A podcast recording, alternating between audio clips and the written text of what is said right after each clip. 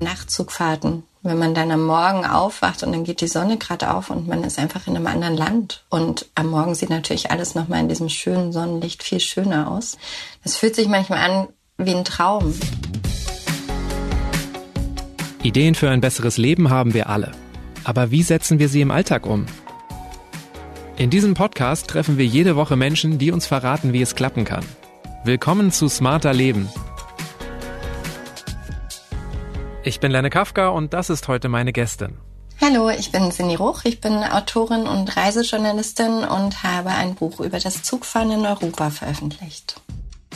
Falls Sie wie ich in Deutschland leben, haben Sie bestimmt schon Folgendes getan. Sie haben sich über die Bahn beschwert. Stimmt's?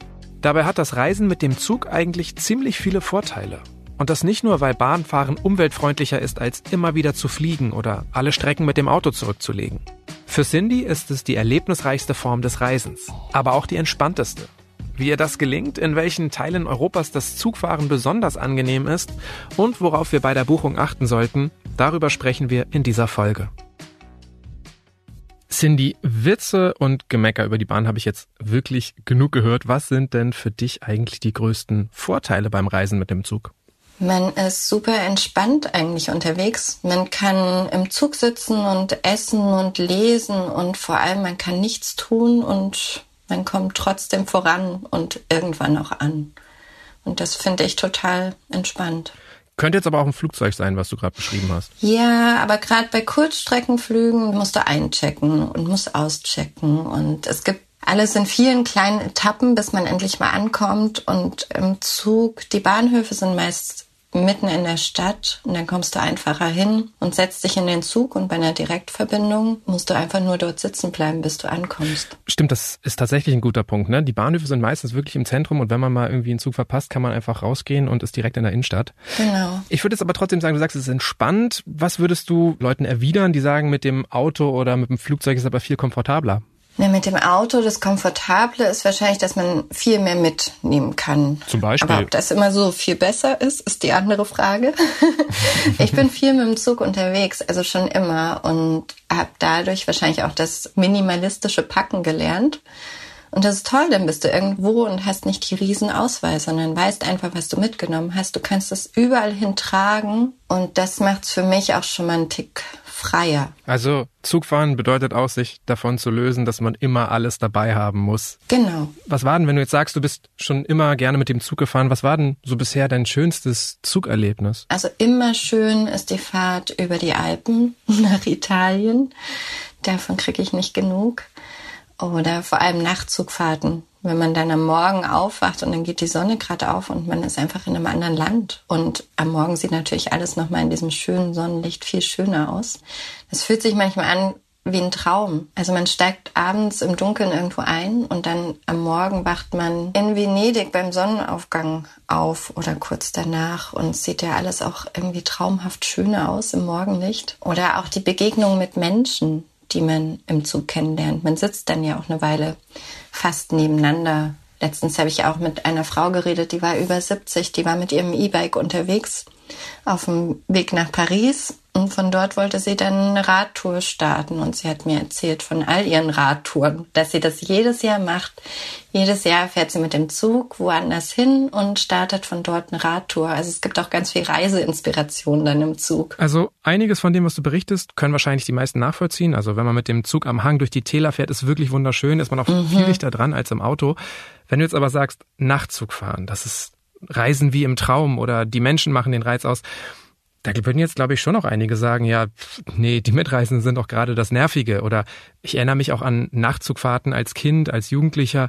Das sind doch auch unruhige Nächte, oder? Ja, aber es ist auch selbst in einem Vierer-Liegewagenabteil. Manchmal formt sich dann auch so eine Gemeinschaft. Ich habe es dann letztens auch gewagt, mit meiner damals elfmonatigen Tochter in Nachtzug zu steigen. Also es war unsere erste gemeinsame Zugfahrt.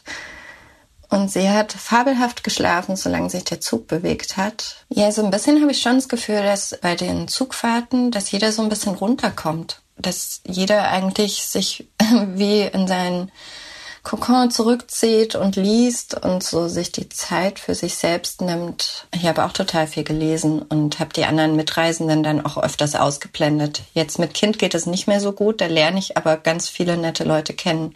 Also bisher war das immer alles sehr positiv. Kann es sein, dass du dir auch irgendwie die richtigen Abteile aussuchst? Begegnen dir keine Junggesellenabschiede, keine Seniorenfahrten mit Sekt? Ja, aber dann gibt's ja noch mehr Abteile. Dann geht man einfach ins nächste Abteil. Aber das stimmt. Ich suche mir natürlich die Ruhebereiche aus, wenn ich allein unterwegs bin. Und wenn ich mit Kind unterwegs bin, dann suche ich mir die Familienbereiche aus. Dann lernen wir sozusagen auch Gleichgesinnte kennen oder bleiben für uns, je nachdem. Zugfahren kann entspannt sein, wenn wir es richtig planen, wenn wir ein paar Dinge beachten. So scheint es. Wie planst du denn deine eigenen Zugreisen und wie findest du auch passende Ziele, passende Routen? Wie gehst du das an? Ich überlege mir erstmal, wo ich hin möchte. Klingt logisch. Mit Zugfahren macht es natürlich auch Sinn zu schauen, welche Direktverbindungen es gibt, um so die erste Strecke recht komfortabel zurückzulegen.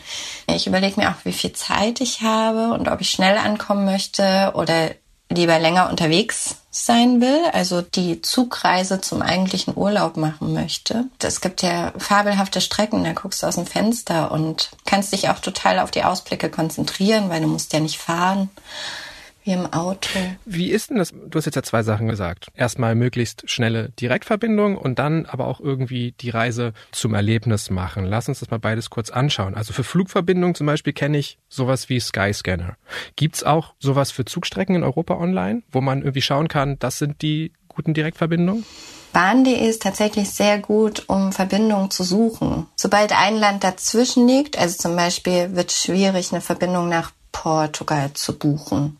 Das wird schwierig, sobald ein, zwei Länder dazwischen liegen, kriegt aber meistens die Verbindung trotzdem angezeigt bis sonst wohin. Und warum ist es nicht möglich, das auch zu buchen, wenn ein Land dazwischen oh, weil ist? Weil jedes, jedes Land sein eigenes Süppchen kocht. genau, also zum Buchen ist es tatsächlich am besten auf den jeweiligen Länderseiten. Und wie findest du dann raus, welche Routen vielleicht auch die schöneren sind? Es müssen ja gar nicht immer die schnellen Direktverbindungen sein. Ich weiß noch, dass ich irgendwie als Jugendlicher bin ich mal zufällig über den Rhein gelenkt worden und habe dadurch erst bemerkt, wie schön das da ist. Also ich wohne in Hamburg und ich bin sonst auch immer so einfach so über Hannover, möglichst schnell Richtung Süden. Aber dann bin ich durch den Westen geschickt worden, durch den Südwesten und habe es eher durch Zufall entdeckt für mich. Wie könnte man vorgehen, dass man auch schaut, ja, okay, was könnten denn schöne Routen sein oder vielleicht auch entspanntere, weniger frequentierte Routen? Wie gehst du davor? Ja, einfach durch meine eigenen Reisen natürlich, ähm, dass mir manche Routen besonders im Kopf geblieben sind. Und dann habe ich auch ein paar Zugfahrfreunde, die mir da auch Tipps geben. Und ich recherchiere einfach auch ganz viel. Reiseblogs oder spezielle Zugblogs wie Train Tracks zum Beispiel. Teilweise habe ich dann auch mit Leuten von den jeweiligen Bahngesellschaften habe ich geschrieben oder telefoniert und die haben mir dann auch nochmal Tipps gegeben. Also auf ganz viele unterschiedliche Arten komme ich dann so auf meine Lieblingsstrecken, die ich schon gefahren bin oder noch fahren möchte. Okay. Wir müssen uns also überlegen, was soll unser Ziel sein, wie kommen wir dahin, welche Art von Strecken könnten interessant sein. Was sind Dinge, die du vor einer Zugreise dir auch immer noch überlegen würdest, was du bewusst planst? Gibt es irgendwelche Tage oder Tageszeiten, die besser sind zum Reisen? Ja, auf jeden Fall Dienstag, Mittwoch, Donnerstag. Da kriegt man auch meist günstigere Preise. Also bin ich auch letztens von Berlin in Schwarzwald gefahren für 20 Euro an einem Donnerstag. Da geht das auf jeden Fall besser mit äh, Sparpreisen und allem. Wochenende ist natürlich immer viel los und auch in den Hauptpendelzeiten, also am Morgen und am späten Nachmittag wenn man so ein bisschen die Hauptverkehrszeiten sein lässt. Es gibt auch gerade in Großbritannien gibt es auch so ein Off-Peak Ticket. Das ist tatsächlich nur für die Zeiten, wo keine Pendler unterwegs sind. Und das ist natürlich auch günstiger. Du hast jetzt schon gesagt, über die deutsche Bahnseite internationale Verbindungen suchen. Funktioniert gut. Darüber buchen nicht. In Deutschland weiß ich zum Beispiel, da gibt's sowas wie Ländertickets, super Sparpreis, Sparpreis. Wie findest du heraus, was es in anderen Ländern da so an Ermäßigungen, an Rabatten, an Sondertickets gibt? Wie buchen wir da nicht einfach falsch das teuerste Ticket? Genau, da gibt's auch immer auf den Webseiten der jeweiligen Bahngesellschaften gibt's meist auch eine Übersicht zum Beispiel, bis wie viele Jahren können Kinder umsonst mitfahren was kostet ein Tagesticket, welche Züge kann ich damit benutzen und so. Vor allem ganz interessant ist es in der Slowakei, also fand ich super spannend, dass da Kinder und über 62-Jährige und Schüler, Studenten und Rentner aus der EU umsonst fahren können. Also sie müssen trotzdem ein Ticket beantragen, aber sie können umsonst unterwegs sein. Okay, das heißt, es gibt sogar in einigen Ländern noch mehr Ermäßigung als in Deutschland. Ich glaube, in Deutschland ist es bis 15 Jahre in Begleitung kann man kostenlos fahren. Ja, genau. Das heißt, es lohnt sich in vielen Ländern erstmal danach zu schauen und äh, im Gegensatz zum Fliegen ja auch ein weiterer Vorteil. Ne? Da können Kinder, bis sie zwei sind, umsonst mitfliegen. Ja, ähm, total. Ich glaube, in Luxemburg ist es sogar komplett kostenlos. Ja, genau, genau. Also der Regionalverkehr.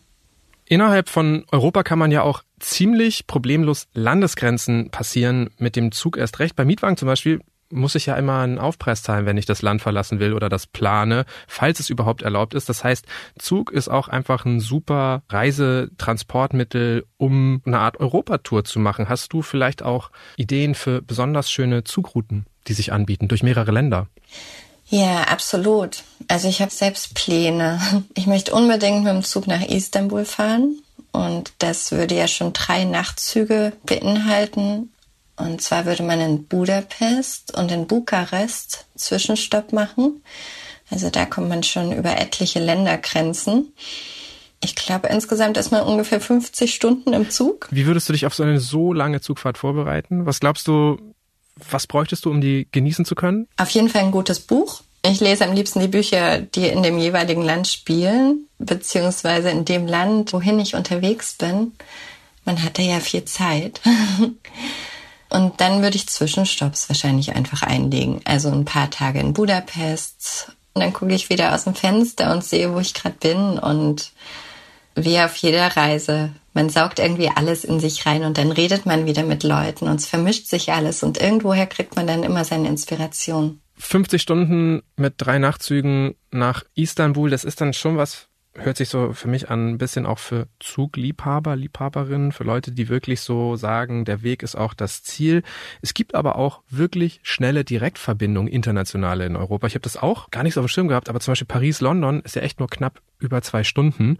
Was sind noch so super schnelle direkte Verbindungen zwischen europäischen Großstädten? Ja, das stimmt. Ähm, es gibt wirklich sehr schnelle Verbindungen. Zum Beispiel von München nach Zürich ist man auch in dreieinhalb Stunden. Oder also besonders schnell ist man in Frankreich und Spanien unterwegs. In Spanien, ich glaube, man kommt von Madrid in unter drei Stunden eigentlich in fast alle anderen spanischen großen Städte. Oder in Frankreich von Paris nach Marseille sind es nur drei Stunden. Gerade in Frankreich und Spanien sind ja Höchstgeschwindigkeitszüge unterwegs. Die fahren teilweise 320 kmh. Und da ist man natürlich sehr, sehr schnell in den anderen großen Städten. Also auch von Paris nach Barcelona ist man in sechs Stunden, sechseinhalb Stunden. Das ist natürlich nicht vergleichbar mit Paris-London, aber ist trotzdem recht schnell. Okay, also Frankreich, Spanien auf jeden Fall Länder, in denen wir im Urlaub im Grunde auch, wenn wir zumindest, wenn wir Großstadturlaub machen wollen, kein Auto bräuchten. Das ist ja letztendlich auch was bei allem Gemecker über die Deutsche Bahn, was auch für Deutschland stimmt. Ne? Also wir haben hier auch ein ganz weit verzweigtes Netz. Wir können von Innenstadt zu Innenstadt an kleine Bahnhöfe, in abgelegenere Orte, in die Natur mit der Bahn fahren. Wie weit verbreitet ist das generell in Europa? Also kann man wirklich durch die meisten Länder gut nur mit dem Zug kommen oder wo ist es dann doch eher schwierig in Europa? Ja, gen Osten wird das Netz meist ein bisschen dünner und langsamer vor allem auch. Also da ist man dann in Rumänien ist man nur noch mit 100 kmh und so unterwegs. Da kommt man nicht mehr überall hin. Da fahren meistens mehr Busse zu mehr Zielen. Aber wenn du jetzt sagst, in Rumänien fahren die Züge maximal 100 kmh. Na klar, das ist irgendwie entschleunigend, aber andererseits, wenn ich jetzt so bedenke, ja, ich habe nur zwei Wochen Urlaub, stresst dich sowas dann nicht? Hast du dann nicht Angst, dass du viel zu langsam vorwärts kommst? Nee, ich glaube, ich muss es als Teil der Reise sehen, weil ich ja dann auch im Zug wieder Leute kennenlerne und vielleicht die mir den Tipp für den nächsten schönen Ort oder wo ich unbedingt was essen sollte oder wo ich eben, wo ich unbedingt hin sollte. Und ich würde natürlich in den Ländern dann keine Riesenroute nehmen. Man kommt ja auch von Wien direkt nach Bukarest oder auch nach Transsilvanien. Und dann kann man ja den einen langen Zug nehmen und dann sich vor Ort einfach in einem bestimmten Radius bewegen. Okay, und einfach sozusagen das Reisegebiet dann ein bisschen eingrenzen. Würde man ja sonst auch wahrscheinlich machen. Also entweder man nimmt sich vor, man fährt ganz, ganz viel und sitzt dann eben auch ganz viel im Auto oder man sucht sich dementsprechend eine Strecke raus, die machbar ist und die einem erlaubt, gleichzeitig unterwegs zu sein und an einem Ort zu sein oder an vielen Orten zu sein. Mein Lieblingswaggon im Zug ist der Speisewagen, weil es einfach während der Fahrt frischen Kaffee gibt und andere Getränke. Fürs Essen aus dem ICE-Bordbistro würde ich jetzt nicht extra ein Zugticket kaufen, aber mir wurde schon oft von den tschechischen Speisewagen vorgeschwärmt. Wo in Europa gibt's denn in Zügen wirklich Essen wie im Restaurant? Die Piroggen schmecken fantastisch auf dem Weg nach Warschau im Berlin-Warschau-Express oder von Hamburg über Berlin und Dresden nach Prag kann man auch noch wunderbar tschechische Küche essen. Da wird auch noch frisch gekocht und das Bier schmeckt auch gut. Also Richtung Osten wird das Streckennetz dünner, aber die Mahlzeiten reichhaltiger. Ja, super zusammengefasst. Wenn du jetzt sagst, wir müssen die Reise wieder mehr als Teil des Urlaubs betrachten, habe ich jetzt mal geschaut, zum Beispiel von Hamburg, wo ich wohne, nach Budapest komme ich, wenn alles glatt läuft, in 13 Stunden 40. Mhm. Mit dem Flugzeug bin ich nicht mal in zwei Stunden da. Also, wieso sollte ich diese längere Anreise wählen und was könnte ich da Schöneres erleben? Jetzt abgesehen vom Nachhaltigkeitsgedanken. Genau, wollte gerade sagen, es ist natürlich auf jeden Fall umweltfreundlicher. Mhm. Würdest du mit dem Nachtzug fahren oder tagsüber? Das ist mir egal. Ich möchte einfach, dass es Spaß bringt. Und wie könntest du mich vielleicht auch überzeugen, dass ich die elf Stunden mehr unterwegs bin? Genau, wenn du fliegst, dann siehst du ja alles von oben. Ist auch sehr spannend, aber ist auch immer so ein bisschen abstrakt. Und wenn du mit dem Zug durchfährst, könnte es auch passieren, dass du Ideen für deine nächsten Reisen kriegst. Weil du siehst, oh ja, da steige ich vielleicht auf der Rückfahrt aus. Ja, du bist einfach ja nah genug dran. Und so mittendrin. Also du hörst dann die Lautsprecher durchsagen, die ändern sich ja auch, die Sprache ändert sich. Du bist irgendwie schon total da im Zug. Also man lernt im Grunde die Kultur auch schon auf dem genau. Fahrtweg kennen, ne? was irgendwie im, im Flieger manchmal ja. passiert, im Auto eigentlich nie. Genau. Was ich mich auch so frage, wenn ich jetzt so die Zeiten einfach so gegenüberstelle. Nach Budapest dauert es 13,5 Stunden, Flug zwei Stunden stimmt's ja auch nicht so ganz, ne? Mit diesem ganzen Gepäck aufgeben, Check-in, dann ist auch mal ein Flug verspätet. Ich stand auch Stunden mit dem Auto im Stau. Mein Gefühl ist irgendwie immer so ein bisschen, wenn es ums Bahnfahren geht, sind wir bei allem viel skeptischer, viel kritischer, regen uns vielleicht auch mehr auf, wenn mal was schief geht. Also wenn dann irgendwie ein Zug zehn Minuten später ankommt, werden alle gleich hektisch ich bin ja auch jedes Mal, wenn ich nach Berlin mit dem Auto reinfahre, brauche ich da im Grunde eine Stunde und stehe da. Was verhilft zu mehr Gelassenheit auf Zugreisen? Wie schaffst du es, mit solchen Dingen gelassener umzugehen? Ja, wahrscheinlich tatsächlich ein bisschen mehr Umsteigezeit einzuplanen und nicht den letzten Zug am Abend zu nehmen. Weil dann weiß man, also dann wird man nicht bei zehn Minuten nervös, sondern vielleicht erst ab einer halben Stunde oder sowas. Und wenn man nicht den letzten Zug bucht, dann weiß man, da gibt's noch einen Zug. Ich komme noch nach Hause. Also das nimmt einem ja schon ein bisschen den Stress. Flexibilität einplanen. ja, vielleicht schon, auf jeden Fall. Oder eben dann damit klarkommen. Also damit rechnen wäre ein bisschen böse gesagt, weil ich hatte tatsächlich bisher sehr viel Glück, ähm, noch nicht so viel Verspätung gehabt, beziehungsweise Anschlusszüge dann geschafft. Klar, ich bin auch schon mal gerannt und alles. Aber ja, wenn man weiß, man muss da sein, man muss da ankommen, dann würde ich tatsächlich ein bisschen mehr Umsteigezeit einplanen. Ja, wenn du das so sagst, fällt mir auch ein, wir haben uns tatsächlich auch schon bewusst für übertrieben lange Umsteigezeiten entschieden. Also in Zürich mussten wir mal zwei Stunden auf dem nächsten Zug warten und konnten dadurch dann aber halt auch noch mal kurz auf dem Spielplatz, weil der Bahnhof ist eben direkt in der Innenstadt und quasi gegenüber ist ein Park. Also es lohnt sich manchmal vielleicht auch das Bahnfahren direkt entschleunigter anzugehen, oder? Genau, die Zwischenstopps auch nutzen, dann doch in der Innenstadt Mittag zu essen und dann weiterzufahren. Ja, das Ganze zu einer Reise zu machen, ne? Und Spielplatz-Zwischenstopps sind immer eine gute Idee. Wobei man ja auch sagen muss, gerade im Zug hat man ja die Möglichkeit, sich wahnsinnig viel zu bewegen. Trotzdem ist es so, wenn es darum geht, mit Kindern lange Zugstrecken zu fahren, hört man eigentlich immer Einwände wie, oh, all das Gepäck, die anderen Mitreisenden, die fühlen sich doch gestört und stundenlang die Kinder bei Laune halten. Wie ist denn deine Erfahrung? Du hast ja schon gesagt, so, du bist auch mit deiner Tochter Nachtzug gefahren. Wovon profitieren denn Familien vor allem auf Zugfahrten? Ja, vor allem, wie du gesagt hast, sie können sich wunderbar bewegen. Und ich merke auch, wie das Zugfahren mir irgendwie mehr gibt, jetzt wo ich mit meiner Tochter unterwegs bin, weil jede Zugfahrt ist wieder anders. Sie wird ja älter. Am Anfang sind wir noch die Gänge lang gelaufen und jetzt schauen wir einfach schon viel mehr aus dem Fenster und genau sprechen andere Leute an oder andere Leute sprechen uns an. Und mit Gepäck wird einem eigentlich auch oft geholfen. Also jedenfalls mir, wenn ich allein mit meiner Tochter unterwegs bin. Hast du auch schon negative Erfahrungen gemacht? Nö, eher hier in Berlin mit der S-Bahn und dass mir niemand mit dem Kinderwagen geholfen hat. Aber auf den längeren Strecken tatsächlich nicht. Nee. Was ist deine Erfahrung? Was kann die Reisen als Familie im Zug deutlich angenehmer gestalten oder auch vereinfachen? Indem man sich einfach einen Platz im Familienabteil reserviert. Das hilft natürlich, weil da sind auch andere Kinder. Sprich, die Kinder finden sich und können teilweise miteinander spielen. Gibt es das auch in allen Ländern? Oder ist das was typisch Deutsches? Nee, es gibt es in vielen Ländern. Es gibt in manchen Ländern gibt's auch kleine Kinderspielplätze oder ein Kinderkino fährt mit, wie in Tschechien hin und wieder. Aber manchmal sind die Familienbereiche natürlich auch voll und dann wird einem ein Sitzplatz zugewiesen. Der war bei mir dann auch schon im Ruhebereich. Und das ist natürlich dann ein bisschen unangenehmer. Ne? Dann wird es einem plötzlich bewusst, oh, wir sollten leise sein und alles. Und das ist im Familienbereich erwartet das ja niemand. Und das macht es für alle, glaube entspannter. Wenn es in meinem Umfeld um Urlaubsplanung geht, werden tatsächlich in letzter Zeit immer häufiger Nachtzüge auch als Option in Betracht gezogen. Soweit ich weiß, hat aber die Deutsche Bahn ihr Nachtzugnetz eingestellt. Also wie gut geht denn das überhaupt noch von Deutschland aus? Es geht immer besser, weil die österreichische Bahn das zu ihrer Mission gemacht hat. Und von daher gibt's immer mehr Nachtzüge.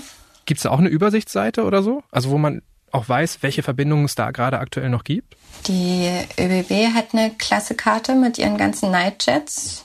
Und da sieht man dann, wo man überall hinkommen könnte von Deutschland, Österreich und der Schweiz.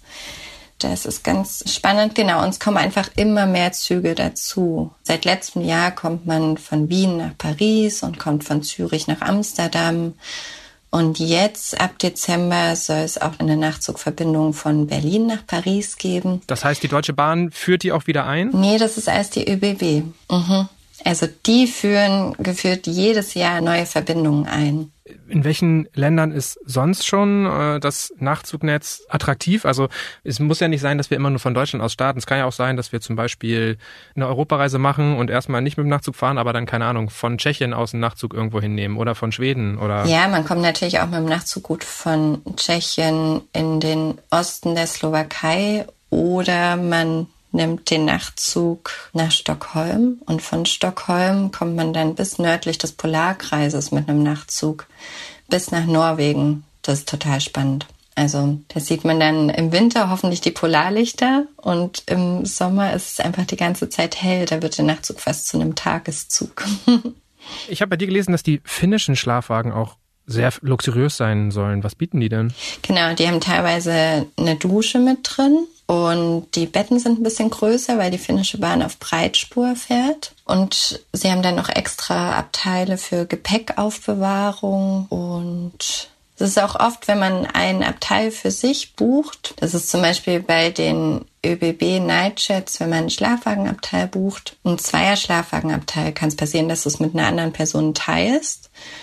Und in den finnischen Zügen ist es aber nicht so. Kann ich dann auch rein theoretisch wie so im ICE einfach ohne Reservierung mitfahren, nur ein Zugticket kaufen und hoffen, dass irgendwas frei ist? Ja, aber es wird nur ein Sitzplatz frei sein. Also du darfst dich dann nur auf den Sitzplatz setzen. Du brauchst eine Reservierung für Liegewagen oder Schlafwagen. Okay, ist es denn generell viel teurer, so ein Nachtzug fahren oder generell das Bahnfahren als andere Transportmittel, andere Fortbewegungsmittel?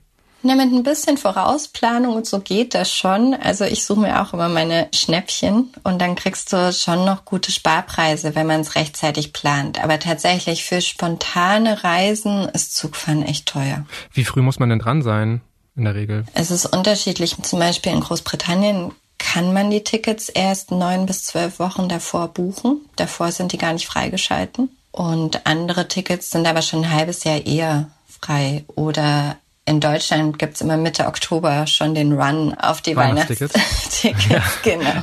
Ich bin auch dabei. ja.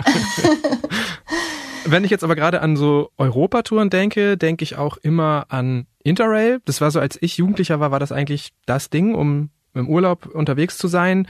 Dann kamen die Billigflieger, das hat das Reisen ein bisschen verändert oder auch stark verändert, könnte man ehrlicherweise sagen. Total, ja. Interrail sind 33 europäische Länder Teil von diesem Zugnetz, aber man darf nicht automatisch durch alle fahren. Wie funktioniert denn das mittlerweile? Welche Möglichkeiten gibt es da? Weil ich glaube, es hat sich auch verändert in den letzten Jahrzehnten. Ja, man, es gibt verschiedene Pässe, dass du entweder dir einen Interrail-Pass nur für ein Land holst oder für mehrere Länder.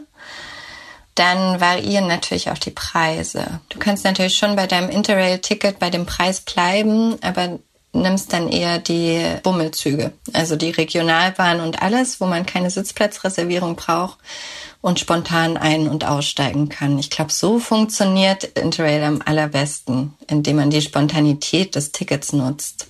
Wie teuer ist das dann ungefähr? Genau, also es gibt ja den One Country Pass und da gibt's den günstigsten ab 78 Euro.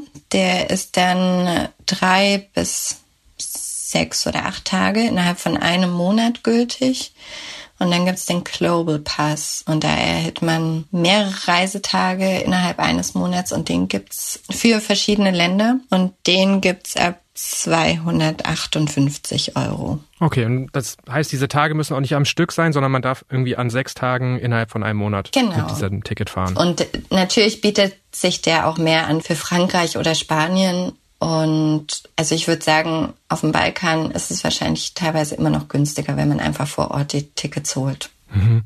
Und wahrscheinlich ist es eher was für Leute, die nicht die Route komplett durchgetaktet haben, die ein bisschen flexibler, spontaner und vielleicht auch ein bisschen zur Not auch unkomfortabler reisen, wenn sie es ohne zusätzliche Reservierung machen. Genau, vor allem die Leute, die spontan und flexibel unterwegs sein möchten. Also ein super Backpacking-Ticket. Total, absolut. Und natürlich kann man auch trotzdem mit den Höchstgeschwindigkeitszügen und all mit den ICEs und den Thalys fahren. Man braucht halt eine Reservierung, muss nochmal was draufzahlen. Wie pünktlich sind denn die Züge in Europa? Also in Deutschland wissen wir, schwierig. Wo kann man denn ziemlich sicher damit planen, dass man pünktlich und zügig von A nach B kommt? Ich glaube, sehr pünktlich und sehr taktgenau ist man in der Schweiz unterwegs. Die sind sehr, sehr pünktlich. Und was würdest du sagen, so in welchen Ländern ist es wirklich einfach angenehm, Zug zu fahren? Was wären auf jeden Fall super Reiseempfehlungen? Ach, man kommt wunderbar durch Italien, auch schön am Mittelmeer entlang. Und da fährt der Zug auch teilweise sehr nah an den Stränden entlang. Also so nah, dass man jedenfalls gut aussteigen kann und sie gut zu Fuß erreichbar sind. Stimmt, habe ich auch schon gemacht. Was würdest du denn sagen, welches Land haben noch viel zu wenige Menschen als Zugreiseland auf dem Schirm? Was ist vielleicht sogar noch ein Geheimtipp? Ich glaube, die Slowakei und Tschechien haben viele nicht so auf dem Schirm, was Zugfahren angeht und ähm, wo man lecker in den Speisewagen essen kann und wo man schön durch die Gebirge fährt oder durch das slowakische Paradies zur Hohen Tatra. Ja, vor allem in Osteuropa gibt's herrliche Gebirgsfahrten durch Kroatien oder Montenegro und durch die Karpaten. Ich weiß nicht, ob es noch ein Geheimtipp ist, aber wie hoch nördlich man eigentlich kommt. Also bis nördlich des Polarkreises, bis nach Lappland hoch. In deinem Buch schreibst du, in Norwegen gäbe es die weltweit spektakulärsten Strecken. Was ist an denen so besonders? Ja, das sind auch einfach großartige Berg- und Talbahnfahrten wie man da durch die Gebirge und dann zu den Fjorden fährt. Das sind einfach tolle Aussichten. Aber dann gibt's andere Leute, die fahren viel lieber am Mittelmeer entlang, also am Wasser entlang. Und da gibt's natürlich auch schöne Strecken. Also ich bin auch von Barcelona südlich und nördlich, äh, gen Süden und gen Norden gefahren. Und dann hast du immer das Meer im Blick. Oder eben an der Donau entlang oder an, ja, einfach an verschiedenen Flüssen entlang. Ist auch herrlich. Was würdest du vielleicht abschließend sagen, abgesehen davon, dass es einfach aus Nachhaltigkeitsgründen für uns alle eine sinnvolle Art des Reisens wäre, für wen ist das wirklich was? Wie sollte man geschaffen sein? Worauf sollte man Lust haben? Wenn man sagt, hey, diesen Sommer oder nächsten Sommer fahren wir einfach mal mit dem Zug durch Europa. Ja, man sollte Lust haben, mal wieder auf eine Reise, auf ein bisschen diesen zufälligen Begegnungen, ja, auf neue Ausblicke, auf mal wieder diese Entspanntheit auch beim Reisen. Also ich kenne viele, die eigentlich immer nur mit dem Auto unterwegs sind und die jetzt auch die ersten Male letzten Sommer Zug gefahren sind und sie waren erstaunt, wie viel Zeit sie haben. ja, und man, man, braucht gar nicht extra an die Raststätte fahren, um sich mal zu entspannen. Ne? Die Entspannung fährt irgendwie auch mit, wenn man andere Menschen mag und sie nicht automatisch immer als Stressfaktor sieht. Genau, aber es sind ja nicht immer alle Menschen und dann wechselt man einfach das Abteil. Der Zug ist ja ein bisschen größer als das Flugzeug. Wenn man einen Sitzplatz reserviert hat, kann man ja trotzdem das Abteil wechseln und woanders hinsitzen, wo es besser passt. Oder einfach ins Gespräch gehen. Genau. Manchmal genau. findet man andere Menschen ja auch viel weniger anstrengend, wenn man sich einfach mal ein bisschen aufeinander einlässt, oder? ich weiß nicht, wie da deine Erfahrung ist. Oh, absolut, absolut, ja. Danke für deine Zeit. Danke fürs Gespräch. Ja, danke auch. Und noch mehr Infos und Anregungen gibt Cindy Ruch in ihrem Buch Europa mit dem Zug. Der Link steht wie immer in den Show Notes dieser Episode.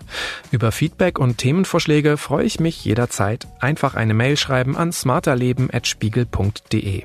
Oder auch als Text- oder Sprachnachricht per WhatsApp an die 0151 728 29182. Die nächste Episode erscheint am kommenden Samstag auf spiegel.de und überall, wo es Podcasts gibt. Dank geht an Marc Lüx und Olaf Häuser für die Unterstützung bei dieser Folge und das war's für heute. Tschüss, bis zum nächsten Mal.